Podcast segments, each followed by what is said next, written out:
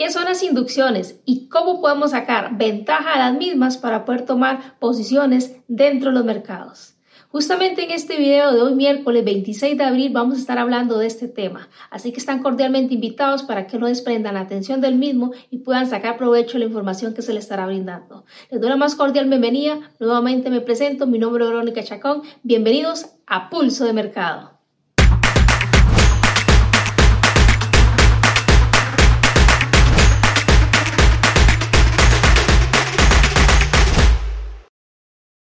Antes de continuar con la información de este video, les recuerdo que el contenido del mismo es únicamente de carácter educativo, que rendimientos del pasado no son garantía para rendimientos en el futuro. Ahora sí, ya estamos listos para el inicio con la definición de las inducciones. Lo voy a hacer en palabras muy sencillas y un término que ojalá quede para que todos podamos interpretarlo de una manera correcta y que no entre mucho en confusión ese tema porque yo sé que se escucha muchísimo decir del mismo.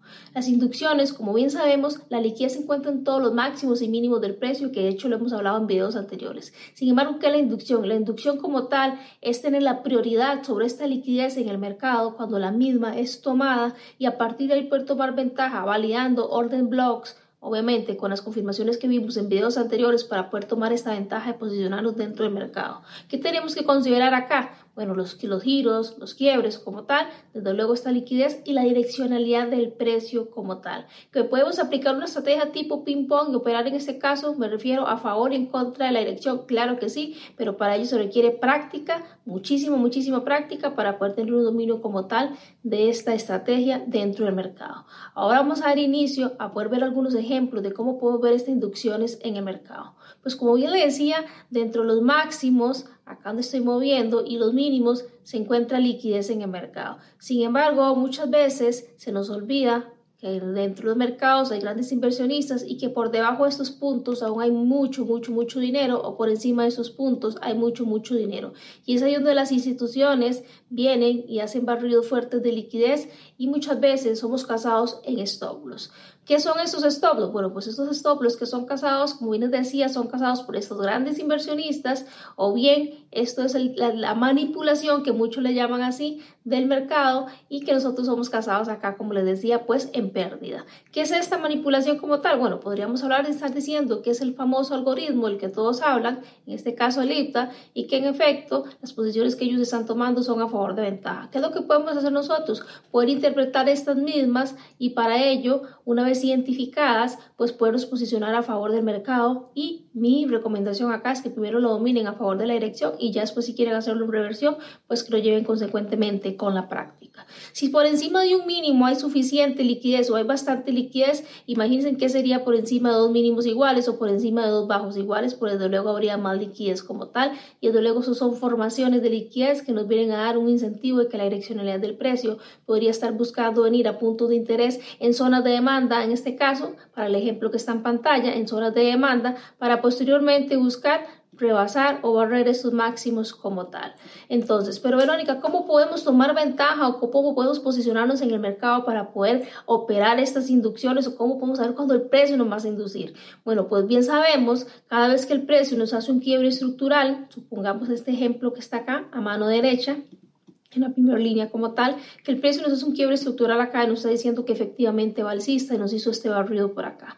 Y acá en la parte inferior, donde está la línea gruesa negra, tengo liquidez. Entonces el precio debería venir a hacer un barrido del mismo y buscar un punto de interés por acá, un orden block con imbalance, que este por acá nos dé confirmaciones para poder nosotros posicionarnos en compra. ¿Por qué? Porque ya dijimos que anteriormente estamos alcista. Verónica, ¿cómo sé si realmente ese punto ahí es una entrada que se me va a dar o cómo no sé si el precio va a venir en este caso a buscarme otros puntos por abajo y que esta posición de acá sea liquidez. Pues bien, para ello vamos a ver las imágenes que tengo en la parte inferior y ver qué es lo que podemos hacer. Supongamos que estamos en este momento frente a un gráfico que viene dando los quiebres estructurales alcistas efectivamente, y que queremos tomar ventaja a favor de una reversión, vamos a dar un ejemplo de reversión que el mercado nos ha venido dando. Pues bien, ¿qué es lo que vamos a hacer acá? En este caso, imaginándonos este escenario acá y que la zona de la, la parte esta que está en dos colores como tal, he trazado la oferta de esta forma, en este otro lado también, porque vamos a correlacionar el dibujo de acá el dibujo de la derecha como tal. Entonces, supongamos que venimos alcista y en efecto el precio nos ha hecho un quiebre estructural por acá. O sea, el precio hizo un barrio de liquidez de un máximo anterior, un giro anterior y posteriormente hizo un quiebre como tal. Partiendo de ese hecho, queremos saber cómo es que pudimos haber tomado ventaja en este punto de acá, donde estoy poniendo en este momento el punto en rosado. Para ello, mi recomendación es la siguiente. Si quieren buscar una confirmación y tener un poquito más de certeza, de posibilidad de que este trade se le vaya a dar, vuelvo a repetir, sumado a esto tiene que ir desde luego todo un tema de una dirección y un análisis muy bien armado para poder tener la efectividad de la misma. Lo que vamos a buscar, imaginemos que este cajón que está acá es este mismo cajón, este mismo recuadro que vemos acá. En time frame menores vamos a buscar que efectivamente el precio hecho fabricaciones de liquidez haya arriba estas mismas, haya tomado el giro y que este quiebre estructural después en time frame menores nos haga un retesteo a esta zona para poder tomar como tal la entrada. Esa es mi recomendación en este punto. Ahora, ¿qué tipo, de qué forma hacer ese retesteo? Bueno, desde mi experiencia les puedo contar que el retesteo se puede dar de muchísimas formas y aquí les recomiendo que sumen conceptos que hemos visto en videos anteriores, como por ejemplo, de qué manera está llegando el precio está llegando en forma de un complex pullback, me está llegando dejando mitigaciones pendientes o me ha cubierto todas las mitigaciones. Una vez que me ha cubierto todas las áreas de mitigación, hay liquidez pendiente de por medio, entonces sumen eso si tienen la liquidez de por medio y cuál puede ser el patrón de entrada. Simplemente me hizo una expansión fuerte y llegó con aceleración al punto. ¿Es energética o no esa toma de liquidez? ¿Es energético o no? Ese quiebre estructural. Entonces, ¿fue con estructura o fue sin estructura? Todos estos aspectos, sumarlos y desde luego a raíz de esos aspectos, qué zonas o puntos o áreas pendientes de liquidez existen para yo poder tomar posición y en ese retesteo y estar ejecutando en este caso a favor del movimiento que estoy buscando como tal. Esas son mis recomendaciones en este aspecto. Podríamos estar viendo en otro video. Les agradezco que dejen comentarios en este mismo de estos tipos de retesteos a los que podríamos estar entrando en el mercado. Si es así, nuevamente les pido que le den muchísimo cariño y valor a este video, los comentarios y like para poderles traer estas formas de cómo podrían estar esperando estos retesteos en estas áreas y poderse posicionar dentro del mercado. Ahora vamos a pasar al gráfico y quiero que en este le demos seguimiento de acuerdo a lo visto la semana anterior con el australiano dólar y lo que va esta semana para que veamos cómo efectivamente lo que veníamos estando proyectando se ha venido dando en las últimas semanas. De hecho, no he borrado gráfico he dejado exactamente lo mismo. Quiero que primero hagamos como un repaso sobre él y después ir finalizando consecuentemente en este mismo que lo que podríamos estar esperando.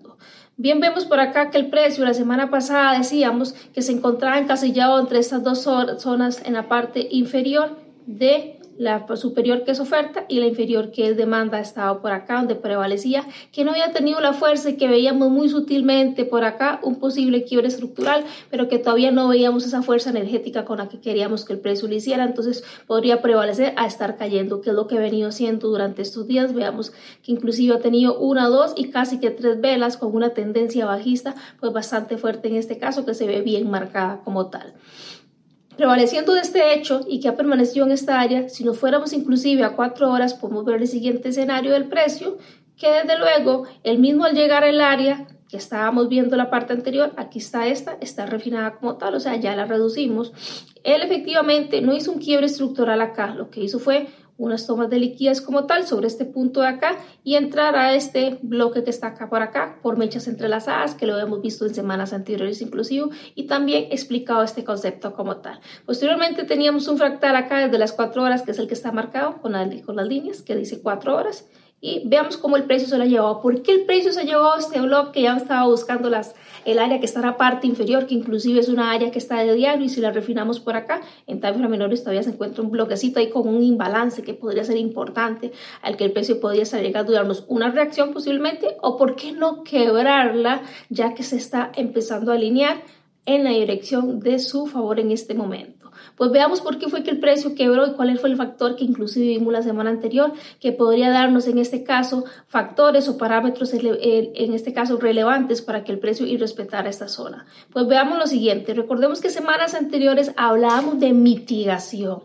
No sé si recuerdan el concepto como tal, pero mitigación era de si había algo pendiente por ahí de que el precio tuviera todavía que buscar para reducir o equilibrar pérdida de las instituciones. Ese era el en este caso la definición que veíamos por acá. Y si vemos esta zona de acá, que era la de cuatro horas, podemos verla con mayor claridad acá en una hora, vemos que efectivamente en el punto como tal acá, no hay ninguna mitigación pendiente. Lo único pendiente que había por acá de mitigar del precio era esta misma mecha que está por acá y a su vez esta misma tiene liquidez que más bien era un incentivo para que el precio se acercara a esta zona y como esta zona aquí en su base como tal no tiene nada pendiente, lo que hace es que se vuelva un punto débil y que el precio lo pueda quebrar como tal, que efectivamente lo que he venido haciendo por acá. Verónica, pero es que tuvo una reacción, claro que sí, tuvo una reacción porque como tal es un punto importante pero no relevante y por esto la, la reacción que él mismo hace y en este momento se encuentra llegando a esta zona importante que como bien les decía, refinado pueden encontrar un bloque en la parte inferior.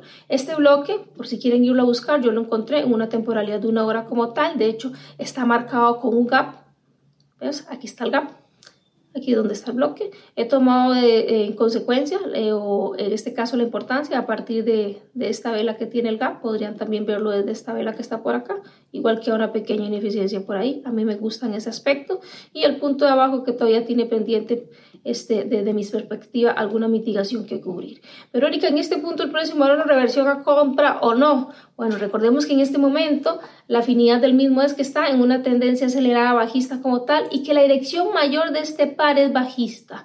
Si el precio efectivamente dentro de esta zona me hace un quiebre estructural en contra de mi dirección, claro que podrían estar tomando ventajas para poder estar posicionándose en compras. En dado contrario, que no haga esto, podrían estar tomando en este caso posiciones para venta, pero no es que inmediatamente me voy a posicionar sobre la venta, no, voy a buscar el mejor escenario, voy a hacer un análisis de cuál es este último fractal operable en el que puedo tomar zonas fuertes para poderme posicionar en la venta como tal. Algunos me dejaron por ahí algunas consultas la semana anterior para responderlas y quiero ir a responder las mismas aprovechando el espacio en este video eh, una vez terminado este tema que estamos viendo. Entonces aquí mi recomendación para poder terminar con el australiano dólar, nuevamente, validar cuál va a ser la acción del precio que el mismo vaya a hacer sobre esta área que está llegando, que es un área importante. Recordemos que estamos en una área de diario. Y si el precio anteriormente no pudo seguir dando altos, más altos del área a la que venía prevaleciendo y ha venido cayendo, es muy probable que quiera continuar con su dirección bajista. Ese es mi tip que te dejo por ahí y preguntas que me dejaron en los comentarios. Me preguntaban cuáles eran los cinco tipos de inducciones del mercado. Bueno, para poder abordar como tal esos cinco, tipos de inducciones del mercado, ocuparía hacerlo en otro video. Les prometo que en uno de los próximos videos estaré abordándolos porque efectivamente sí se pueden ver cinco tipos de inducciones. Me preguntaron también que si las inducciones se pueden ver en diferentes temporalidades. Claro que las inducciones se pueden ver en diferentes temporalidades. Hablamos de que el mercado es fractal, que existe la fractalidad en el mercado, entonces por ende las inducciones van a poder verlas en todas las temporalidades. También me estuvieron preguntando, por ejemplo, con temas de mitigación que si la mitigación se da solamente sobre el orden block y no, recordemos que lo hablamos en el video de mitigación, el precio mitiga también orden de block como tal y también puede ser mechas y depende de la formación de la vela. Pero hay alguien me preguntó que cómo se hacía experto en liquidez como tal para poderla atender en el mercado. Bueno, mi recomendación es cásate con un único par, estudia ese par, aseguras hacerte un maestro en ese par y desde luego también hacerte un experto en liquidez. ¿De qué manera? Aprende a leer muy bien tu par, identifica muy bien la formación de la vela. Yo le, en lo personal, yo le llamo la nomenclatura o la anatomía de la vela, como quieras decirle. Donde yo evalúo en este caso cuál es la formación de la vela, cuál es el cuerpo, cuál es la mecha, en qué área dentro de mi fractal está. ¿Está en zonas de descuento o está en zonas de precios altos o en zonas de descuentos?